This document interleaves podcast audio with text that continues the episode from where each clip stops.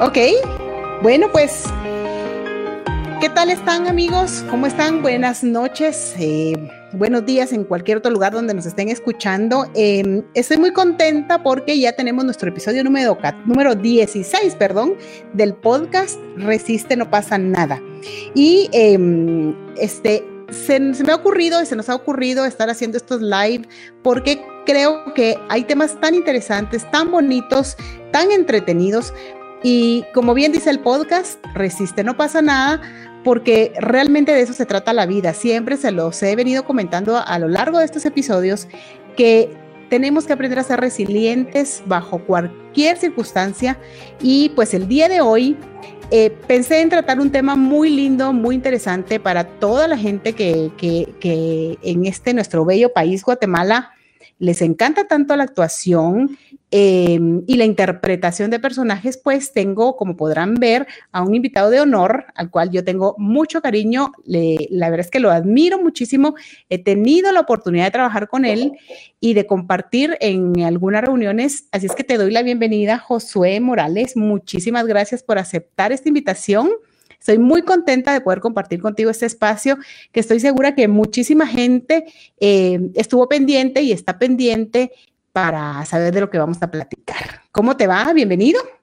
Bien, gracias Claudia, muchas gracias. Gracias a ti por, por la invitación, de verdad me, me, me, siento muy contento también de poder acompañarte en esta ocasión y poder eh, compartir un poquito de lo que este servidor pues eh, hace, ¿no? Y, y, qué bueno, gracias por la invitación, me, alegra mucho poder compartir contigo.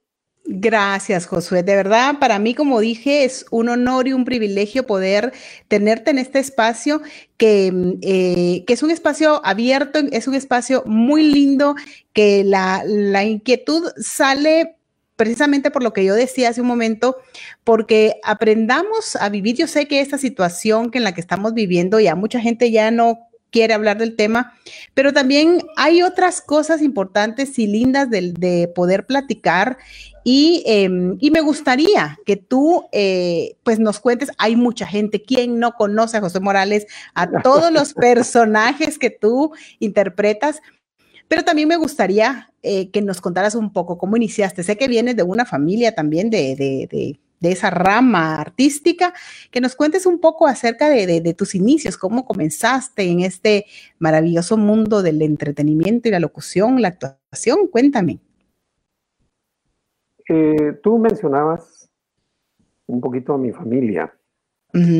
Y ciertamente eh, así es. Pues eh, yo esta actividad de la comunicación a través de los medios, de la actuación, del arte propiamente de, la radio y, de los medios mm, de comunicación, pues ha sido como heredada, ¿no? Sí lo heredé. mis hermanos grandes empezaron a trabajar en radio desde que yo era niño. Entonces ha sido como la familia, como, como que ellos eh, contagiaron un poquito a los más pequeños. Yo, de mi familia, que es enorme, somos una familia enorme.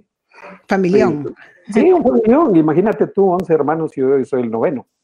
Ah, la chucha, sí, es familiar, eh, Entonces, el noveno, el más chiquito, eh, mis hermanos grandes eran como que mis, como que mis ejemplos, ¿no? Mi hermano Luis, especialmente mi hermano Luis, que se hizo locutor muy joven, él se hizo locutor muy joven, y entonces eh, Luis eh, conmigo era como que, como que si era yo su hijo y me andaba llevando. él iba a clases de teatro al Conservatorio Nacional de Música en aquellos años, estamos hablando de los lejanos años 60, y yo me iba con él a las clases de teatro. Eh, y era el único niño, y doña Araceli Palarea de Luna, que era la maestra, eh, pues no decía, consentía que, que, el niño estuviera ahí. Todos eran adultos estudiando. Yo era el único patojo ahí. Y, y, ella no decía, no consentía que yo estuviera ahí. Yo no sé por qué mi hermano me andaba llevando, pero me llevaba. Entonces yo desde muy pequeño fui absorbiendo eso. Imagínate, ellos ensayaban. Cuando ellos ensayaban una obra, yo me aprendía los diálogos solo de oírlos. Y yo lo repetía, de repente alguien se equivocaba con, alguien, con, algún, con alguna línea y yo le corregí. yo corregí. No, pero uno de niño absorbe mucho.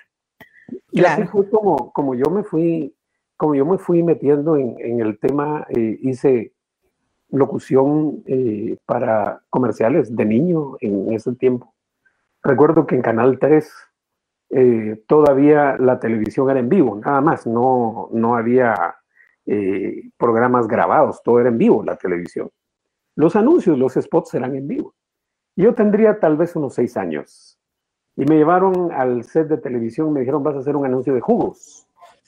Entonces me dieron un jugo, me pusieron enfrente de la cámara y como 500 personas ahí y toda la producción como tú, como tú eh, bien lo, lo, conoces y entonces me pusieron enfrente de la cámara, me dieron el jugo y me dijeron cuando te demos la señal, le das un trago al jugo y vas a decir qué rico.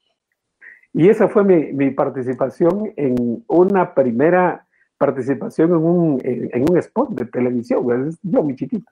Y recuerdo yo cuando me dieron la señal, yo tomo, qué rico, pero estaba viendo el monitor allá, porque tenían un monitor y mi carona, mi carona así bien grande.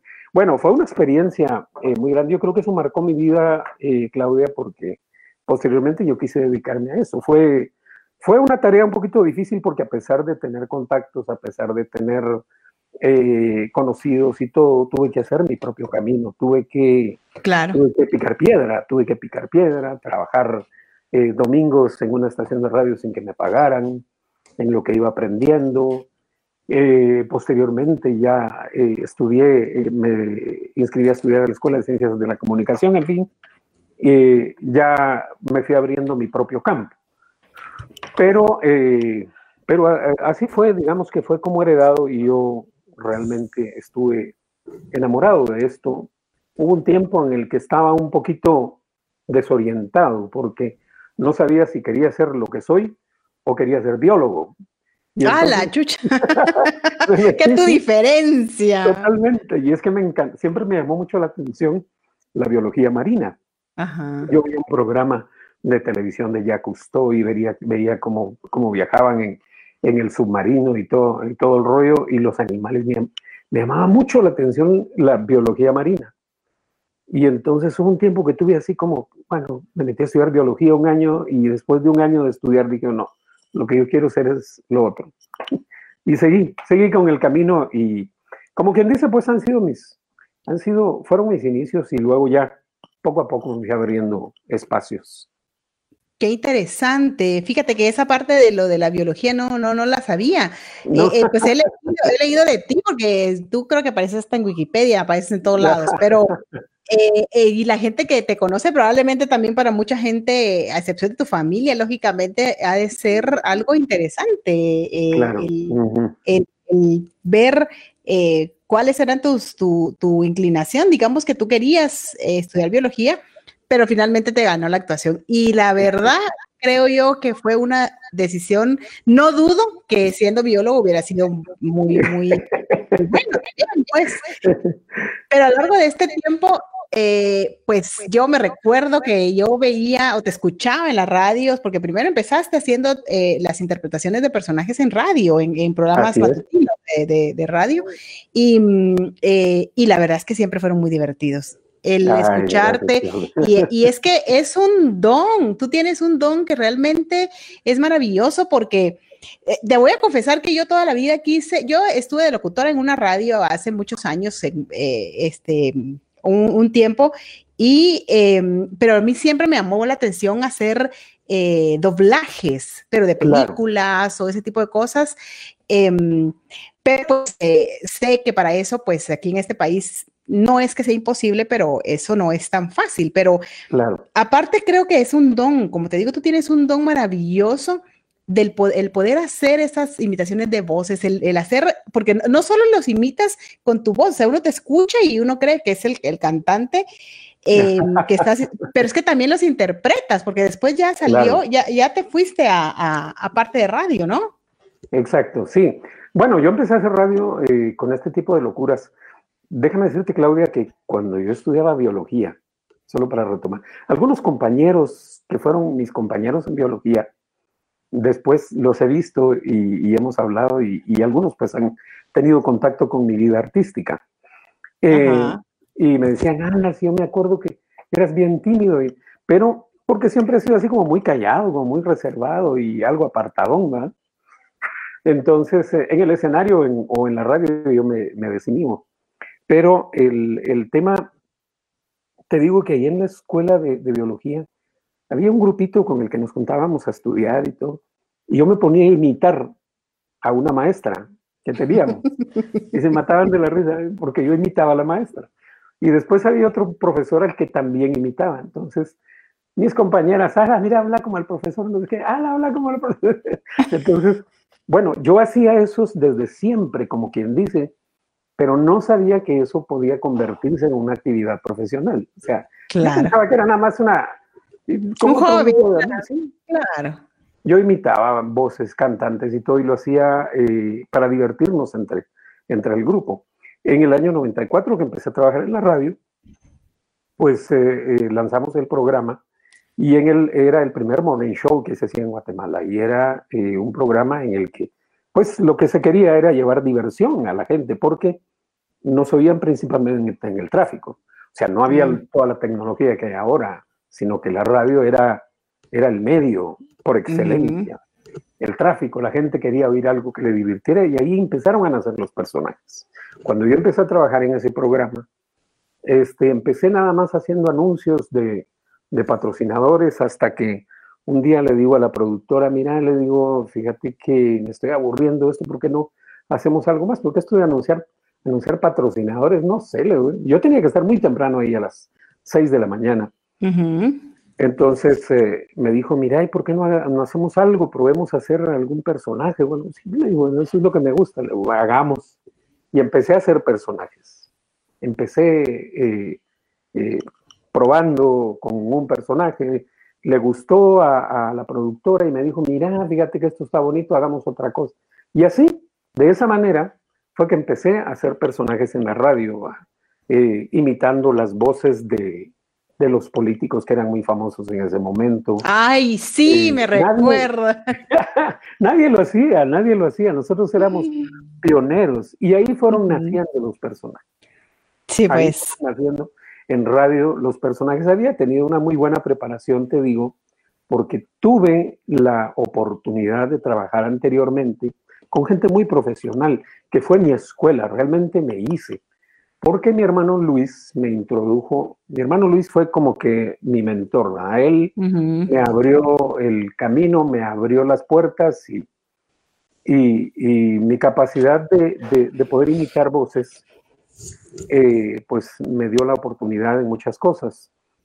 Y él me dio la oportunidad de, me presentó con una gente y empecé a trabajar yo en un proyecto que lástima que desapareció se llamaba eh, Unidad de Tecnología Educativa en el, en, el, tiempo de Benicio Cerezo, por ahí, que eran programas de radio educativos, cuando Canal 5 estaba como muy de moda. Ah, ajá, sí. Empezamos a hacer programas de radio educativos. entonces ahí salían personajes. Ahí trabajaba la señora Gilda Castro de Noguera, a Gildita, a quien también le debo un montón. Yo digo, ella fue mi maestra también, una de mis grandes maestras porque ella me decía, mira, eh, tengo este texto y vas a hacer este personaje. Pues yo tenía que inventarme la voz, no era, y, bueno, mi hermano ya había hecho algunos de esos personajes y yo los, eh, los tomé de lo que había, eh, de lo que él hacía, pero ya fui creando yo mis propios, mis propias interpretaciones, ¿verdad? Y mira, me dijo, ahora vas a hacer este otro personaje y vas a hacer este otro personaje. Eso me fue dando y ella, eh, que es muy versátil, también hacía muchos personajes. Trabajé al lado de ella, trabajé al lado de Luis, mi hermano, trabajé al lado de, César García Cáceres Chalío, que fue otro de mis grandes maestros. Trabajé a la par de un Bermaneses. O sea, tuve la oportunidad de nutrirme trabajando con gente muy capaz. Claro. Entonces, eso fue mi escuela. Sí, imagínate que, que, que con todo lo que tú decís, qué eh, importante y qué dicha la que tuviste de poder eh, estar en esos inicios con toda esa gente, que es gente maravillosa, ¿verdad? ¿Quién no conoce a doña Gilda? ella que, sigue con su, con su academia de locutores y la verdad, sí, es, es maravillosa, es una persona maravillosa yo tengo el gusto de conocer, a ella no la conozco en persona, pero sí conozco a, Jorgito, a, su hijo, hace un saludo, Jorgito. Entonces, pero qué maravilla el, que tú hayas podido eh, tener esos inicios, Josué. ¿Cuántos personajes eh, tú has em, eh, interpretado? Sé que muchos, pero ¿cuáles son de tu autoría? Don Cheyo, por ejemplo, ¿cuáles otros son, son? Sí, Don Cheyo es quizá el personaje que más eh, la gente reconoce, pero he creado muchos, muchos, muchos personajes que han salido, eh, han estado un tiempo y han desaparecido. Eh, pero, por ejemplo, tal vez los más reconocidos, Don Cheyo, hice un personaje que se llama Pancho Norteño. Ay, sí, qué Es buenísimo, yo me mato la risa con, con ese tipo de... Bueno, la verdad es que es, todos son muy, muy divertidos. así es, hice otro personaje que se llama Tablas, hice otro personaje que se llama eh, eh, El Huicho, que es un mecánico eh, travieso, enamorado. Hice un licenciado, también el licenciado Godínez que le puse. En fin, son como que los, los personajes que más sonaban en, en, la radio y los que más la gente recuerda. Y sí, este, pues eh, fueron personajes que llegaron al teatro, que trascendieron las fronteras de Guatemala y no, no lo digo con orgullo, eh, con vanidad, sino que lo digo con satisfacción. Claro. Son personajes que me tomaron, pues, eh, digamos que algún tiempo diseñarlos bien, crearlos y armarlos, hacer un personaje tal cual. Y, bueno, mi vida ha discurrido en eso desde ya hace un sus buenos años. dilo, dilo, ¿cuántos años? Yo sé que tú, tú tienes muchos. Imagínate que tú me dices que a los seis años comenzaste en todo este trayecto eh, y ha sido impresionante tu carrera, José. Realmente es, eh, como te digo y lo repito, eh, insisto en decirlo, es un placer y un honor para mí eh, conocerte, haber compartido la película eh, y, la el gran ser humano que tú eres, porque no solo, no solo se queda en el hecho de, del actor como tal, el locutor como tal, sino que también tu esencia sigue siendo la misma, a pesar de, de, porque recuerda que hay gente que ya tiene fama y ya no puede controlar ese tipo de, de situaciones pero pues yo que tengo el gusto de conocerte, eh, siempre me he dado cuenta de esa sencillez que tú manejas, esa, em, ese compañerismo que tú tienes y la verdad es que es, eh, es algo maravilloso de un ser humano. siempre yo lo he dicho y lo he pensado, es maravilloso. Y, mira, Josué, yo sé que hay gente, bueno, voy a ver, eh, porque la gente nos, nos escribe, nos mandan saludos. Y eh, yo les agradezco muchísimo a, todas las personas que se están conectando. Muchísimas gracias. Em, y fíjate que me gustaría, eh, recuérdate que hicimos la película de mm, La Casa de las Tumbas con eh, jóvenes que no eran actores, ¿te recuerdas? eran, estudiantes. Eran estudiantes de radiointerpretación, que como tú bien sabes es otra cosa completamente diferente, interpretar en radio a allá pararte frente a una cámara e interpretar un, personaje. Son cosas mm. muy diferentes. Eh, Te voy a decir este algo respecto a eso, algo eh, que yo estoy seguro que así es, porque es mi experiencia. Yo creo que el actor, eh, para, que, para que sea completo, o sea, no estoy diciendo que quien no lo ha hecho no es completo. Hay unos actores en Guatemala tremendos, excelentes, solo que contribuye mucho eh, hacer radio, hacer radio. ¿Por qué? Porque la radio nos exige, y como no nos están viendo, solo nos están oyendo, la radio nos exige eh, que nuestra voz pueda caracterizarse muy bien, de tal manera que el que está oyendo, eh, pues se crea el personaje que está oyendo solo por la voz. Luego eh, nos enseña una muy buena respiración, nos enseña una muy buena dicción, que muchas veces que es bien necesaria, dicción, respiración, eh, colocación de la voz, eh, entonación propiamente vocal. Entonces ya cuando trasladas eso al escenario, ya en el escenario te van, eh, en el escenario o en la cámara ya te van a corregir las otras cosas que hay que corregir, ¿verdad? claro. que es todo lo visual. Pero ya traes una muy buena base, una muy buena base. Así que yo les recomiendo, cuando alguien me dice, mire, yo quiero ser Estudie, estudie actuación para radio, estudie, estudie locución, un buen curso de actuación para radio, porque eso le va a dar versatilidad a la hora de interpretar un personaje. Pero sigamos con lo que tú estabas diciendo. Bueno, no, no, no. Eh, y, es importante porque fíjate que em, cuando pues yo he tenido la oportunidad de poder eh, compartir con los alumnos de TGW eh, y, claro, de, mi área es producción, ¿verdad? Entonces, pero de alguna manera, pues cuando estás en producción, pues todo, todo está ligado de una u otra manera y mm, el poder ver, eh, por ejemplo, cuando hicimos eh, ese casting para la película, todo el mundo quería, todo el mundo estaba feliz, todo el mundo quería participar, todo el mundo, pero lo que tú acabas de mencionar es, es algo tan eh, básico, tan importante que, que, lo, que lo sepa toda la gente, porque hay tanto joven ahora que, que quiere introducirse en el, en el campo de la locución o de la actuación y, como yo siempre se los he dicho, a veces, eh, pues yo, tú sabes que tengo una agencia de casting, llegan a hacer casting y a veces cuando yo estoy organizando el casting, yo digo, ¿cómo dijo que se llamaba? Porque tendemos a arrastrar las, las, palabras, los guatemaltecos, arrastramos las palabras. Entonces, em, el, poder eh, hacer todo, tener toda esa base que tú dijiste, para ya después trasladarla a, la otra área que ya es la televisión, ya es como más fácil para la gente, ¿verdad? Ya es mucho más, más em, eh, fácil hacerlo. En el caso de los alumnos de, la W, em, no fue tan fácil para ellos porque ellos tampoco jamás en su vida habían, habían tenido algo eh, cercano. Y esa es una de las cosas que hablábamos con Rafa y con Edgar. Era un ejercicio, ¿no? Era un ejercicio. Era un ejercicio. Era, eh, estábamos enseñándoles a actuar a gente que no había actuado.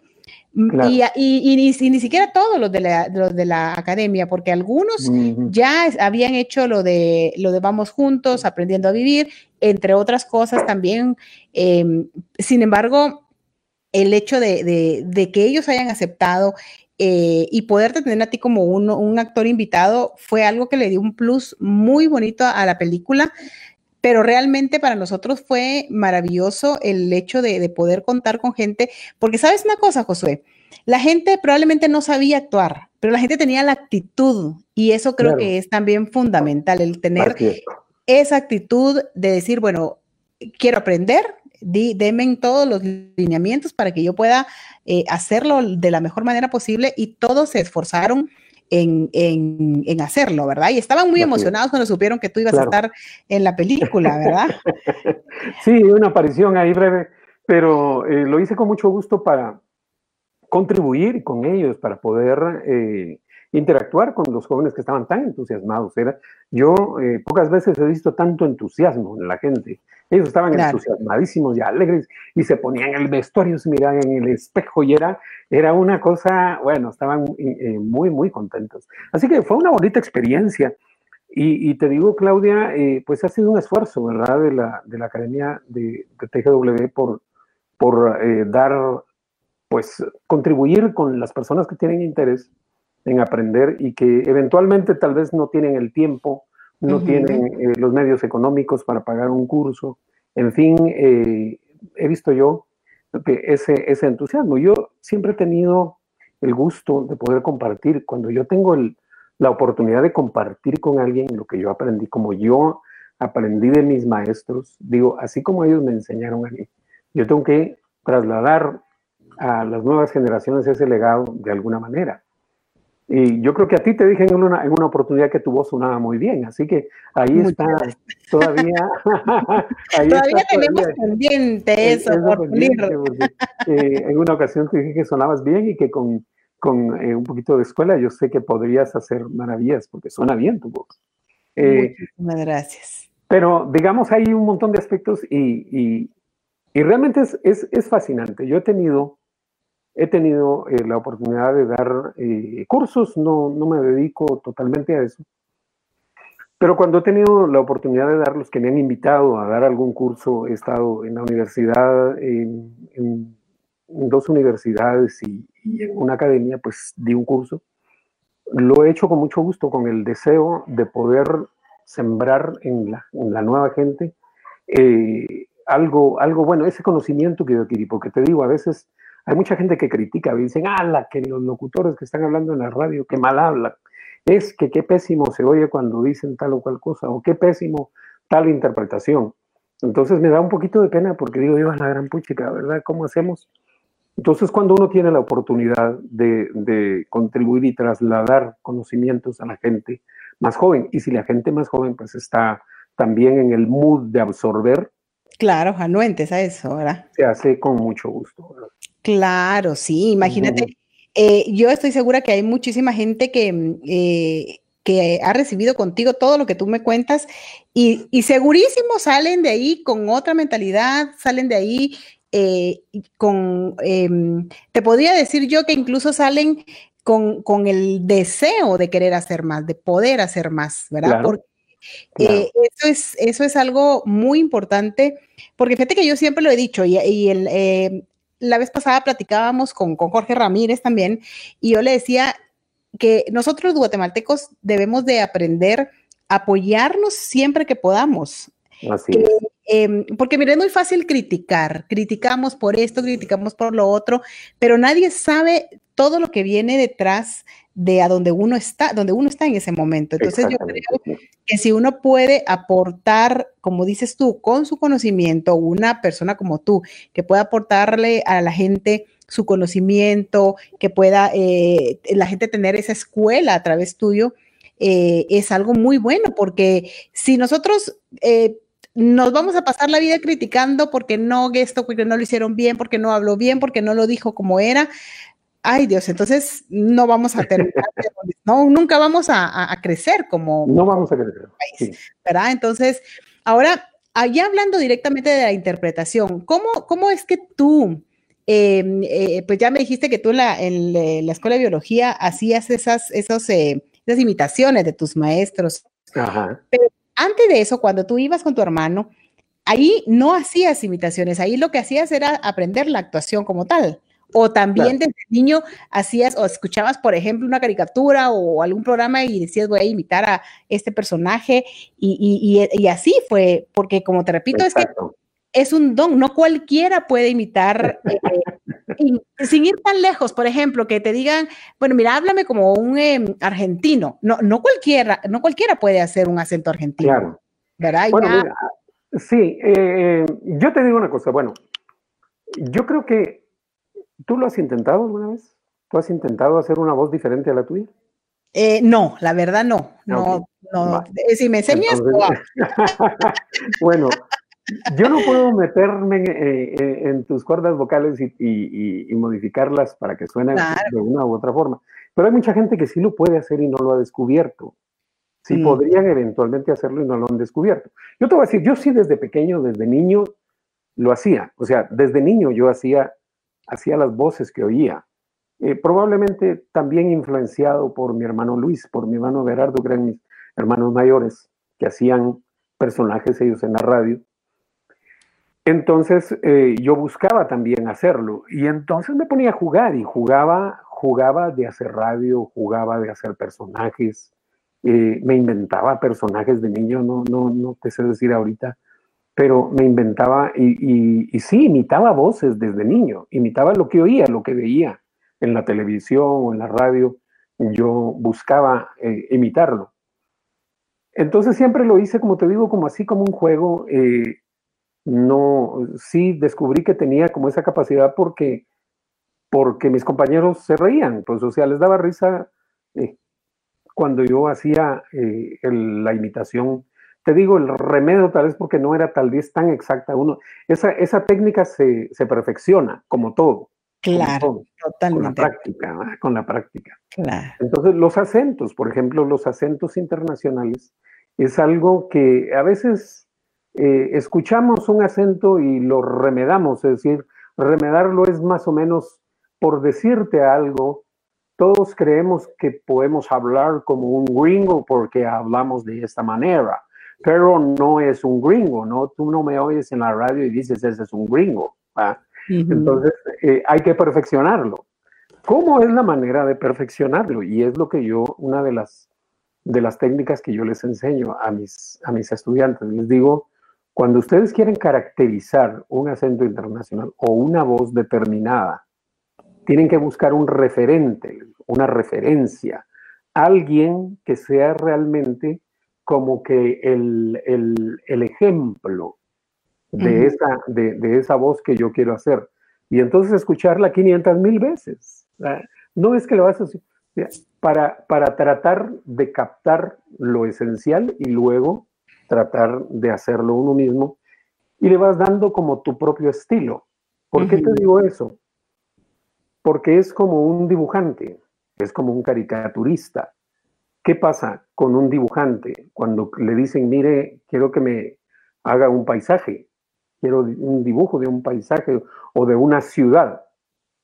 Se va a donde está la ciudad y, con sus edificios se sube quizá a un, a un nivel alto de, de, otro edificio y empieza a calcar lo que ve. ¿no? O, un paisaje, no sé si es un, un dibujante, un pintor, eh, ¿cómo, les, cómo, cómo les llaman? Real, que, que maneja el realismo. Aparte son los que hacen caricaturas. ¿Qué hace un caricaturista? Agarra los rasgos fundamentales del personaje y lo exagera. Lo exagera un poquito y ya nos produce un poco de risa. Ahora, es lo mismo con la caracterización de las voces, por ejemplo. Hay caracterizaciones de voz en las que yo necesito hacer un, anciano, por decirte algo, pero es un anciano serio. Supongamos que yo le voy a poner la voz, la voz a, un personaje eh, conocido, por ejemplo, por decirte un, un eh, educador famoso que se llamó Jean Piaget, que solo habla en inglés o en francés, pero lo voy a doblar y tengo que poner una voz. Entonces me piden una voz de una persona de 85 años, por decirte algo. Eh, ya no suena fresca, ya no, ya no suena la voz de... Pero entonces tengo la opción de hacer una voz un poquito más pausada, una voz, pero que suene natural, ¿verdad? Porque estoy caracterizando algo serio. Diferente es si me piden la caracterización de una voz para un viejito de una caricatura. Si es una caricatura, entonces la voz también tendrá que ser una caricatura, ¿no? Y entonces ahí sí se vale hacer un viejito simpático, ¿verdad? Qué sé yo, una, voz más o menos así. Pero si es el, el, catedrático, si es el maestro, si es un personaje muy famoso, si es Gabriel García Márquez, por, por ejemplo, si no existiera la voz de él y le quisieran poner una voz, eh, habría que ponerle una voz seria, o sea, caracterizada, pero seria, una voz que, que, que, jugara con su, con su imagen. Entonces hay que aprender a hacer caracterizaciones serias y hay que aprender a hacer caracterizaciones caricaturescas, ¿no? como, como lo que te decía. La mayoría de personas, ¿sí? Como Pancho Norteño. Como Pancho Norteño. Todos ellos que son. Todos esos personajes son caricaturas. Son caricaturas. Sin embargo, sin embargo, sin embargo, yo siempre les digo a mis estudiantes, cuanto más una caracterización se parece a la realidad, suena, suena mejor. Porque eh, yo he escuchado, por ejemplo, hombres tratando de imitar a una mujer. Es imposible a menos que se tenga una tesitura de voz muy delgada, que se logre adelgazar la voz. Pero alguien cuando quiere hablar como una mujer habla así. Entonces, las mujeres no hablan así, perdón, no, hablan. No, hablo así. Entonces, es mentira. No, no, eso no es una caracterización de una mujer. Eso es un remedio de una mujer eh, que nos puede servir para hacer chiste. Claro. Para hacer chiste. O una mujer tratando de imitar a un hombre, normalmente hacen esto. Bueno, pues eh, yo quiero decirle que tampoco los hombres hablamos así. Entonces son remedios. Eso se vale, te digo que se vale. Se vale cuando estás haciendo una caricatura, pero si logras realmente con ejercicio y con trabajo calcar la voz de un referente, eso te hace que el personaje sea creíble. Y todos mis personajes, todos los personajes que yo, que yo he creado, tienen un referente real. Todos han sido tomados de la realidad. Claro, sí, porque Don Cheyo como un policía, Pancho Norteño, un locutor de, un lugar lejano.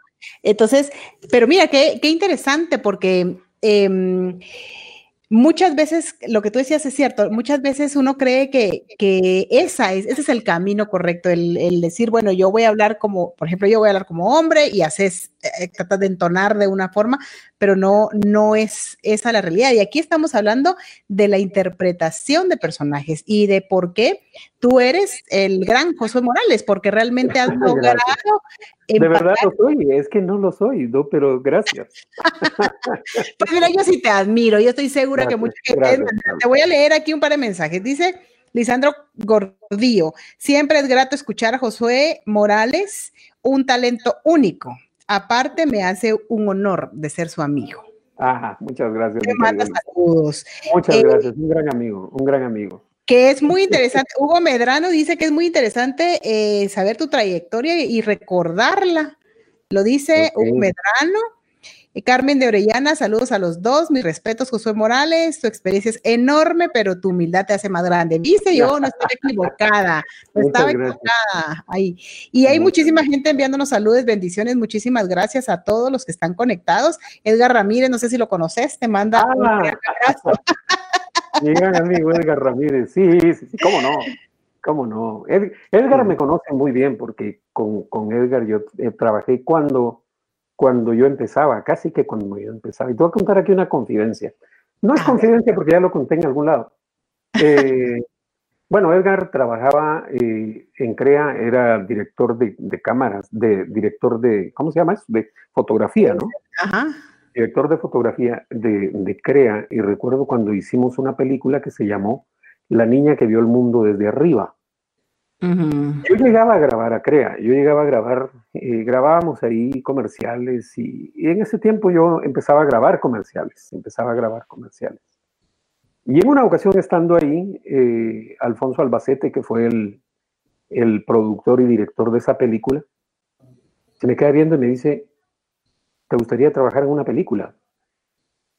Y yo, yo estaba muy joven, yo estaba muy joven. Y le digo, eh, ¿cómo así? Le digo, todavía me sorprendió cuando me dice, ¿te gustaría trabajar en una película? Entonces le digo yo, ¿cómo así? Perdón, le digo, ¿cómo es la cosa? Sí, me dijo, necesito un personaje, un personaje y tú lo podrías hacer muy bien. Bueno, dije, ok, contame cómo está la cosa. Y ya me contó todos los detalles de la película y cómo sería el personaje y todo el rollo. Total es que yo hice un papel en, esa película, eh, cortito, un papel cortito, en La niña que vio el mundo desde arriba y eh, Edgar era, eh, estaba trabajando muy, yo no sé si era el director de, fotografía, pero, pero estaba, era productor, productor de la, de los, productor técnico, algo por el estilo de la película. Y fue una experiencia inolvidable, una experiencia que quedó en mi memoria para el resto de mi vida porque nos fuimos a meter al Petén, trabajamos cuatro días, cinco días o cuatro días metidos en la selva petenera, porque las escenas eran en Petén, eran en, eran en, ahí donde estaban las tumbas de los, yo era uno de los ladrones, pero yo era el ladrón más tonto.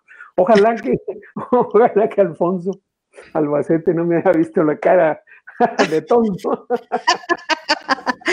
No, no, seguramente lo que vio fue tu talento, olvídate, no, no, no. Pero fue muy, una experiencia maravillosa. Ahí conocí a Edgar desde hace muchísimos años, muchísimos años. Y te cuento otra historia relacionada con esto.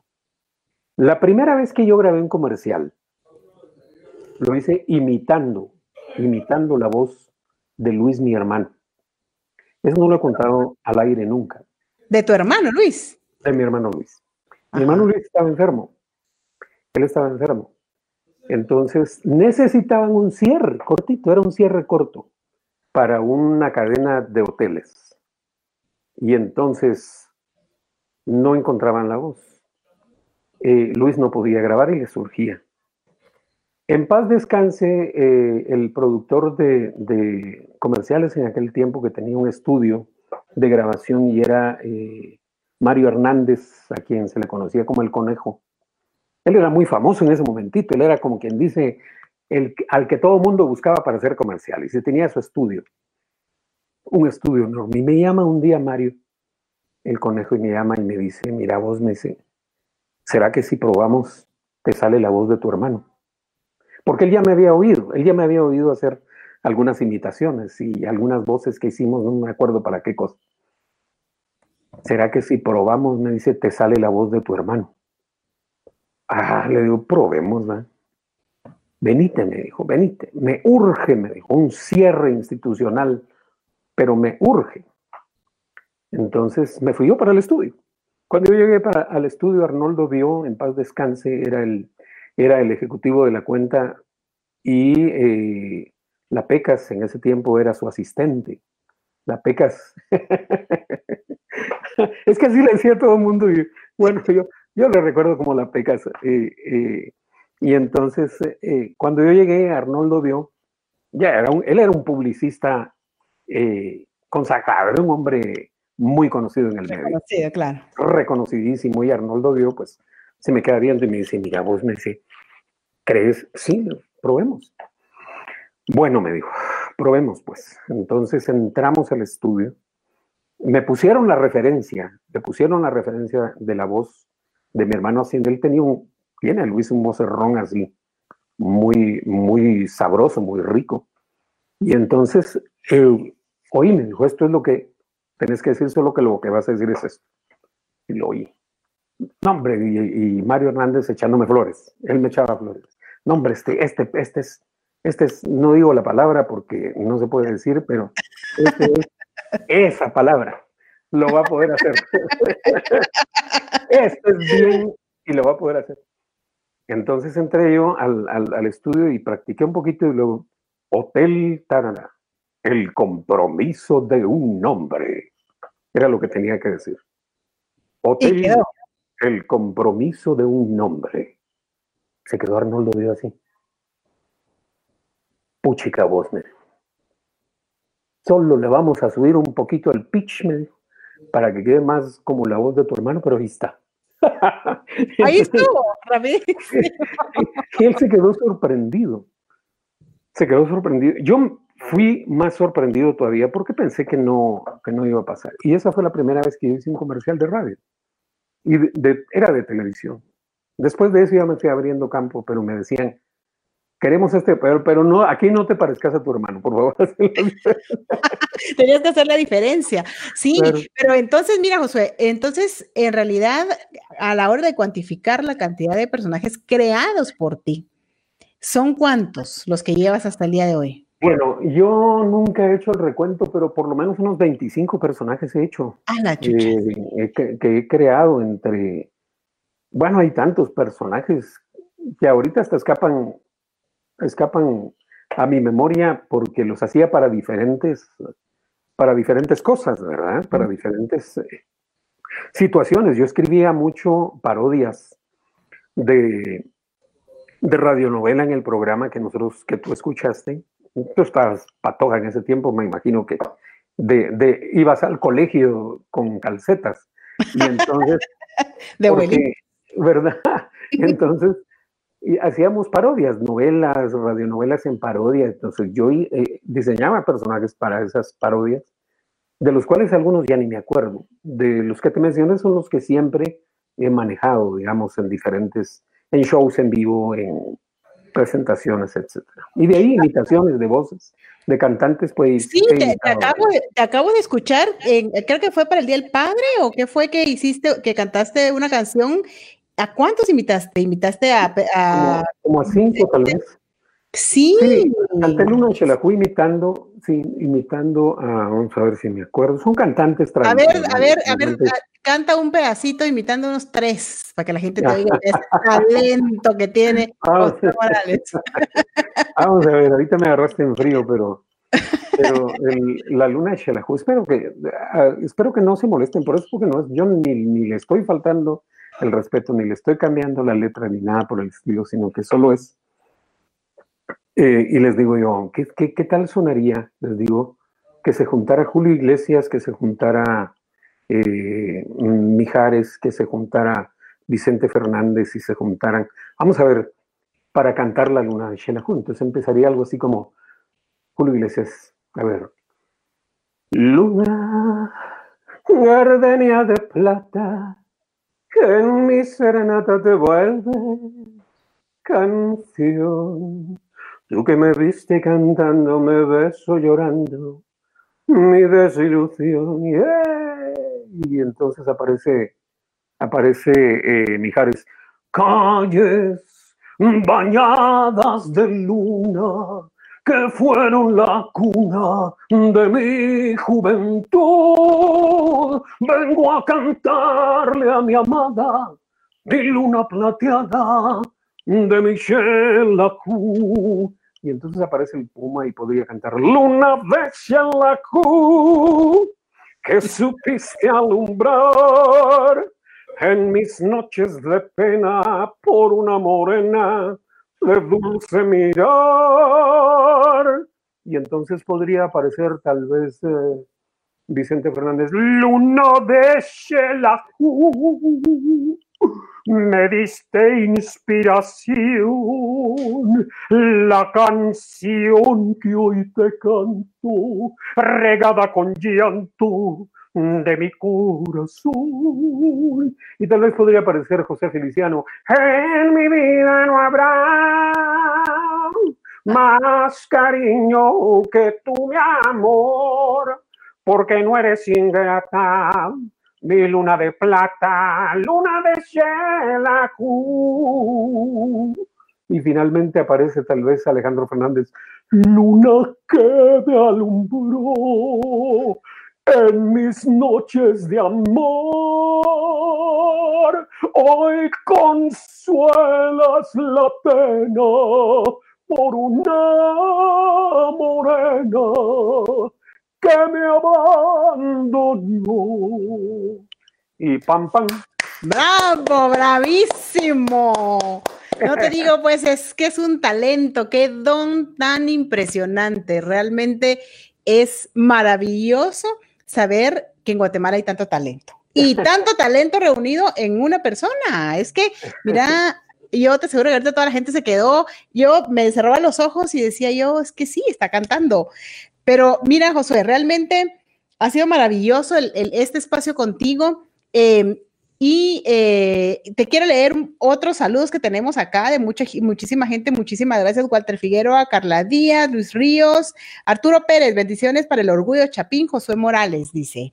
Gracias, por este espacio, Francisco Orellana. Interesante entrevista, tan talentosa persona. Eh, Edgar Méndez, saludos a José Morales, qué excelente entrevista. María Belén Pulido, Diego Castillo, eh, Edgar, Edgar, maravilloso, dice Edgar, que estuviste maravilloso. Lisandro Gordillo, genial. Eh, de lujo. Saludos, maestro, dice Joja GP. Perdonen, pero no muy leo, así es que ya estoy aquí con el teléfono. pero mira, Josué, yo sé que hay mucha gente, como te decía, muchos jóvenes que eh, admiran y ven ese talento que tú tienes, el, em, el, poder hacer estas interpretaciones, el poder hacer estas imitaciones, porque es que sabes que es otra cosa, que no solo es, como decías tú, el, el que voy a cantar como tal eh, artista, sino también es la, interpretación, o sea, em, y eso obviamente, como dices tú, te llevó eh, muchos años de, de, escuela, muchos años de práctica y eso es bien importante también recalcarlo, porque hay gente que cree que, eh, bueno, yo puedo imitar, como decíamos, a un principio puedo imitar a un, a un argentino, un extranjero, entonces ya puedo hacer un montón de cosas. Y no es que eso sea imposible, pero sí hay que tener mucha práctica porque tenemos que aprender, claro, y es como todo, y tenemos que aprender que los guatemaltecos podemos lograr muchas cosas y que no nos vamos a conformar como, como, como, como salió. Ahí me voy como salga. Eh, eh, hay que aprender a ser mejores cada día, a trabajar en lo que queremos nosotros lograr. Em, y, de eso se trata. O sea, si tú eh, vas a ser cantante, pues canta bien, o como yo leía en, en, alguna oportunidad, si vas a ser barrendero, que la calle quede reluciente, mente limpia. Entonces, aprendamos a hacer las cosas así, aprendamos a hacer las cosas bien, porque tú eres una muestra de ello y es una muestra de, del talento. Sé que tu hija es otra talentosísima, la estaba escuchando con sus canciones y increíble la voz de tu hija, es increíble. Ella, ella estudió aquí en Guatemala, estudió fuera. Estudió fuera, estuvo estudiando, eh, estudió teatro musical, actuación para actuación para, para televisión y actuación para cine y teatro, y teatro musical. Y también eh, tomó muchas clases de canto. Mi hija, muchas gracias. Eh, realmente me, me, alegra mucho que, que, la menciones. Mi hija, pues, eh, es, es muy perseverante. Ella se ha tomado en serio el aprendizaje porque no se ha quedado con lo que estudió eh, en, en, estudió en Los Ángeles. Estudió en Los Ángeles, empezó a estudiar en, en Texas, luego se fue a, Los Ángeles y ahí fue donde estudió, donde se preparó muchísimo más. Y yo eh, estoy muy orgulloso de ella porque, porque es muy versátil en un montón de aspectos. Ha desarrollado una capacidad impresionante y eh, pues cantar para ella es, eh, es lo, lo, primero y le encanta mucho el teatro musical. Eso es como quien dice su, su sueño, el teatro musical. Y se ha preparado mucho. Y últimamente hicimos una canción. a mí se me ocurrió no sé cómo estamos de tiempo porque no me quiero alargar mucho, pero... Eh, no, tenemos tiempo, tenemos como unos 10, 15 minutos más. Ah, ok, pues entonces eh, surgió una canción, a mí me gusta, mira, yo no, no, no, soy cantautor, no te voy a decir que soy cantautor, pero, pero eh, de repente he escrito algunas canciones, he escrito quizá unas tres o cuatro canciones, porque también soy un enamorado de la música. Uh y me gusta cantar, toco un poco la guitarra. Y... Entonces, eh, eh, un día desperté yo muy preocupado. Ella vive en los Estados Unidos y eso me ha, eh, pues ha sido un poquito difícil para mí porque ella, primero cuando se fue a estudiar a Estados Unidos, se fue como cuatro o cinco años. Esa separación a mí me, me, me, caló muchísimo. Siempre fuimos muy pegados con mi hija, muy... Y si te notas, se nota, se nota. Sí, es una, es una afinidad muy grande. Entonces yo con mi hija, bueno, era una cosa muy, muy férrea. Pero cuando ella dijo que quería estudiar, pues entonces buscamos la oportunidad, se fue a estudiar. Y fue un poquito difícil eh, estar lejos de ella. Terminó eh, lo que, pues hasta donde iba, terminó y luego estuvo unos años acá en Guatemala. Se casó y se volvió a ir. ¿va? Entonces, ¿Cuándo se volvió a ir? Pero siempre fue su sueño estar en Estados Unidos porque dice, allá me puedo desarrollar, allá puedo hacer cosas que acá no puedo hacer. Y Total. De hecho, pues eh, ha estado trabajando también, tiene un podcast, pero ella trabaja mucho cosas, material para niños. Y ella hace los guiones, ella igual hace sus guiones, hace sus personajes, hace todo, todo lo hace ella. Y eh, un día eh, yo desperté muy preocupado por la situación, ¿no? por la situación que, que, hemos estado viviendo todos estos meses. Y, y, realmente te digo, hasta me agarró insomnio unos días y, y, de despertar las 3 de la mañana y quedarme con los ojos pelados y pensando cómo vamos a salir de esto, qué va a pasar, qué vamos a hacer, que mi hija está muy lejos, no tengo chance de verla, más que por, por WhatsApp por eh, las redes, nos hablamos o, chateamos así como contigo. Y entonces, eh, eh, un día yo desperté muy preocupado, como a las 3 de la mañana más o menos, y me senté en la cama, me senté en la cama y empecé a cantar. En medio de la crisis, siempre habrá una esperanza. En medio del desierto, que con esa tonadita va. En medio de la crisis siempre habrá una esperanza. Y esto se me ocurrió a mí o lo he escuchado antes, dije Tal vez lo escuché, y, pero la tonadita me daba vueltas en la cabeza.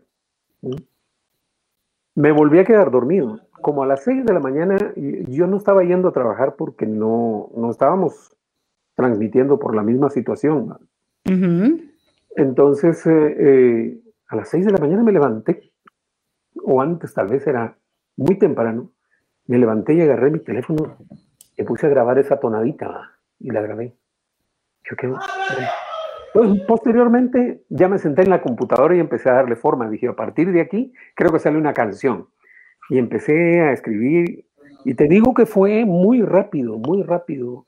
Eh, me sorprendo porque fue muy rápido que escribí la canción. Y entonces agarré la guitarra y, con mi teléfono y empecé a buscarle los acordes y la grabé. La grabé y llamo a mi hija y le digo, mira mi hija, le digo, fíjate que se me ocurrió esta canción. Oíla y me vas a decir si te gusta, porque yo la oigo con tu voz. yo la oigo con tu voz.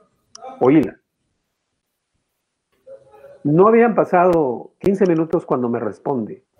Me encanta la canción, me encanta, porque, porque realmente me encanta, me dice, ¿qué, esa canción dónde la oíste?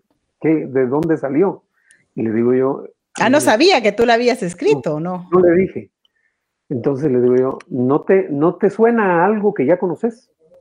No me dijo. Ah, vaya. Entonces yo le escribí. Yo le escribí. a mí sí me ocurrió. Pero yo la oigo con tu voz. ¿Crees? Sí, me dijo, está buenísima y que no sé qué. Entonces voy a hablar con mi productora, porque tiene una productora allá en Estados Unidos. Y eh, habló con la productora y ella le dijo, y, le mandó la nota, le dijo, solo que no entiendo nada, le digo, porque ella es, es norteamericana. Entonces ella le mandó la traducción y toda la cosa y surgió la necesidad de hacerla en, en los dos idiomas. Entonces me dijo, mira, me dijo, la vamos a hacer. Rodrigo Villagrán es eh, eh, su arreglista, el que le ha hecho eh, cuestiones musicales. Él sí está aquí en Guatemala y todo, pero como ahora todo es así electrónico. Inmediatamente le mandó la canción y le dijo, Rodri, eh, hacete un arreglo para esto. Y Rodrigo empezó a trabajar. En cuestión de, de, más o menos unos 15 días ya teníamos listo el material. Entonces eh, me dijo, ya está la canción. Cuando yo la escuché con la voz de ella, me puse a llorar porque realmente me, tocó mucho. Y le digo, mi hija, eso fue lo que yo escuché, le dije en mi cabeza, con tu voz cantaba esa canción, que no sé, le digo, si Dios me la inspiró o me la dictó o qué le digo, pero yo amanecí con esa tonada en la cabeza. Total es que la grabó y, y, la, Sí, la, lanzó, yo, yo la, sí, yo la, la escuché y realmente, como te digo, tu hija es otro talento increíble Em, y aparte que ella, pues, este, habla los dos idiomas, entonces eso es, es, eh, es todavía un plus, ¿verdad? Y, y, qué, y qué lindo, Josué, y qué lindo que, que tú tengas esa, mm, eh, es, esa relación con tu hija y que y ella pues tiene todo ese talento como para dejarlo ahí escondido o guardado, como, como dijiste tú. Hay mucha gente talentosísima, porque yo me he topado con mucha gente con un talento impresionante y hay gente que, como bien dijiste tú, ni siquiera sabía del talento que tenía o que podía hacer determinadas cosas. Entonces, esto es muy importante, el, poder eh, darnos cuenta. Y yo en uno de los podcasts hablaba precisamente de reinventarte en esta crisis, porque en medio de la crisis no nos podemos, no podemos vivir afanados a, lo que va a pasar o a o, qué no va a pasar. Yo creo que es importante reinventarnos y poder buscar ese lado positivo que no es fácil, que para nadie ha sido fácil esa situación, pero imagínate tú en medio de esta crisis escribes una canción maravillosa, la puede eh, eh, interpretar tu hija, y, ahí veo yo que hay mucha gente apoyándola con, el lanzamiento y con lo y con eso es, eso fue hace cuánto eso fue, estoy hablando que hace unos, ¿qué? Ay, Dios mío, ya, ya perdí la noción del tiempo. Yo creo pasa, pasa. Un, poquito más de unos dos meses, tal vez ha venido el, proceso en lo que ella, en lo que la, grabó y se hizo, y eso, ella misma hizo su video, ni siquiera. O sea, tiene su, su pequeño equipo. Aparte, re guapa. Aparte, tu hija re guapa. Sí, ah, pues la, viven chuleando, la viven chuleando y, y, bueno, uno ve a sus hijos los de lindos, ¿verdad? Yo la veo a ella. Eh, para mí es algo muy especial mi hija, sobre todo porque, porque fue bien difícil tenerla, ¿no? Fue que, o sea, para que ella naciera tuvieron que pasar cinco años y, y antes de eso hubo eh, pérdidas, en fin, ella es como que como le llaman al niño arcoíris, les llaman niño arcoíris cuando llega después de, después de mucho esperar. Pero claro. Eh, mi hija pues ha sido, eh, y conmigo hemos tenido una relación maravillosa, una relación maravillosa y eh, entonces ahorita el, el, tema sí lo, lo, apoyaron varios medios, varios medios. Sí, me di cuenta. El sábado va a estar también en, un, en otro noticiero que, que van a entrevistarla. O sea, gracias a Dios eh, se abrieron puertas para que por lo menos ella pudiera promocionar su, su, canción. Eh, esperamos que esto sea el inicio de algo más en su carrera y, y, ella pues eh, sí se ha preparado mucho. O sea, aparte del talento, lo ha tomado muy en serio, se ha preparado, pero preparado para cantar ella se metía, tomó unas clases, una de sus maestras fue Miroslava Mendoza, Miroslava Brimón, una amiga muy linda, muy, muy querida, con que fue una de, de sus maestras. Pero ella se metía por horas en su cuarto a hacer los ejercicios que ella le había dejado. Y ejercitaba y ejercitaba su voz. Y yo sí vi cómo hubo un crecimiento de su voz, de como cuando ella empezó a como canta hoy. Ah. Ha, desarrollado mucho su, su capacidad. Claro, qué bueno. hay dos cosas, hay, hay talento y hay disciplina. Y es que, mira, y eso e, es, pero mira, increíble el poder contar con las dos cosas, ¿verdad? Porque yo estoy segura que hay muchísima gente que dirá, a la chucha, ¿yo para qué, para qué sirvo? ¿En qué puedo servir? O, sienten que no, que donde están, de ahí no pasan. Entonces, creo que es importante el, redescubrirnos, el saber eh, si, nos gusta actuación, hacerlo, como dijiste tú, con excelencia, hacerlo eh, con toda la dedicación que merece, ¿verdad? Lo que decidan, lo que decidan hacer y no eh, quedarnos, como decía yo hace un rato, quedarnos ahí como salió, pues ahí que salga, ¿verdad? O sea, con, con esa mediocridad, sino ir más allá para, para aprender a, a, ser mejores. O sea, que nuestra, que nosotros mismos seamos el reflejo de lo que queremos avanzar y avanzar y avanzar. Eh, y no pues estar ahí comparándonos con tanta gente, ¿verdad, Josué? Yo realmente, mira, ya se nos fue una hora, eh, ni la sentí, yo no, sentí esta hora. Qué bueno. Qué bueno, realmente, sí, me encanta haber estado contigo. De verdad, yo también me siento muy feliz y muy contenta de compartir estos espacios contigo. Eh, pues aquí vamos a mandarle saludos a la gente que nos está, que nos escribió, Sergio Mexicano, eh, dice que enviemos el link para que nos sigan. Ingrid Monzón, Tané, ay, perdón, no, eh, no leo el apellido. OJ, Heidi Rojas, Frances Figueroa, Marlene Mancía. Hola Marlene, ¿cómo estás? Lorena Vallejo, felicitaciones por tu hija, dice y haciendo las cosas con excelencia. Así es. Saludos, Tony Castillo. En fin, hay muchísima gente eh, que se conectó. Ahí va a quedar este, este live ahí para que lo puedan ver más despacio si no pudieron conectarse. Y de verdad, Josué, nuevamente yo te agradezco enormemente porque hayas hecho un tiempo para poder conversar.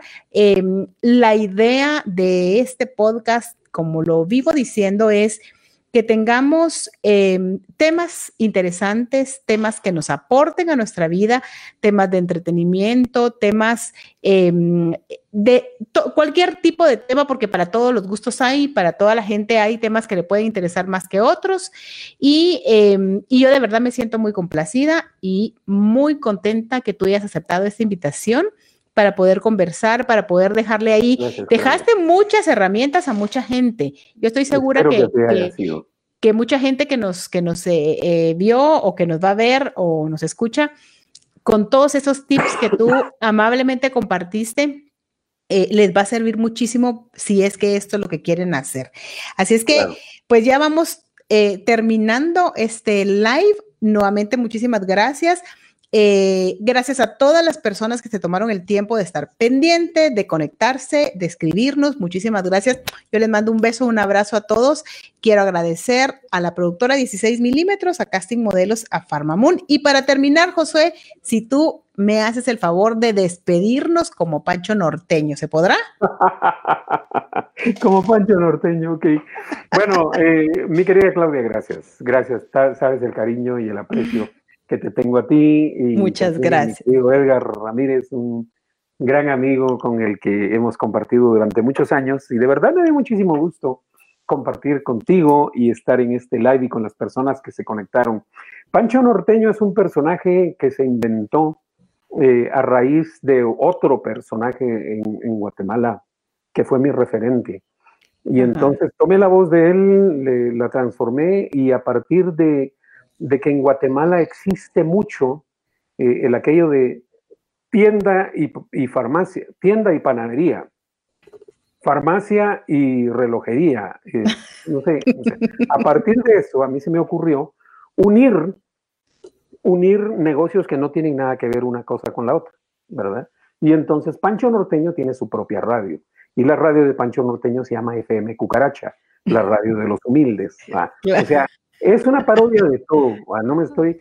Y entonces Pancho Norteño sale y dice, ¿qué tal amigas y amigos? Ya llegó Pancho Norteño. Ay, oh, papá, el mero gallo ponedor y su FM Cucaracha, la radio de los humildes, papá. Y recuerde cuando las cucarachicas lleguen a, su, a la puerta de su casa y su negocio y le pregunten qué emisora escucha, responda. De Covacha en Covacha yo escucho FM Cucaracha, la radio de los humildes. Ratillo, el mero, mero, mero gallo ponedor, papá. Y con esto me despido. Muchas gracias. Buenas noches. Muchas gracias, Josué. Mira, espectacular. Yo, como te digo, siempre que te escucho, que te escucho con tus personajes, es un gusto, un placer y es una risa de, ver, de las ocurrencias y de todo eso que dijiste, el mezclar una cosa con otra, porque los chapines así somos, somos muy eh, eh, creativos. Entonces tú a eso le sacaste esa creatividad y cuando haces esos anuncios de Pancho Norteño, de verdad es impresionante. Así es que muchas gracias, gracias a todos amigos, todos los que estuvieron pendientes, se conectaron y nuevamente a ti, muchísimas gracias Josué por tu tiempo eh, por tus consejos, por tus herramientas que tú dejaste por acá. Yo sé que muchísima gente la va a tomar muy en cuenta. De eso se trata. Así es que te mando un abrazo a lo lejos. Espero que nos podamos ver pronto y que todo esto pues se mejore. Gracias. Te mando un saludo y que todos estén muy bien. Que pasen feliz noche. Nos vemos amigos. Feliz noche. Adiós. Chao. Hasta luego.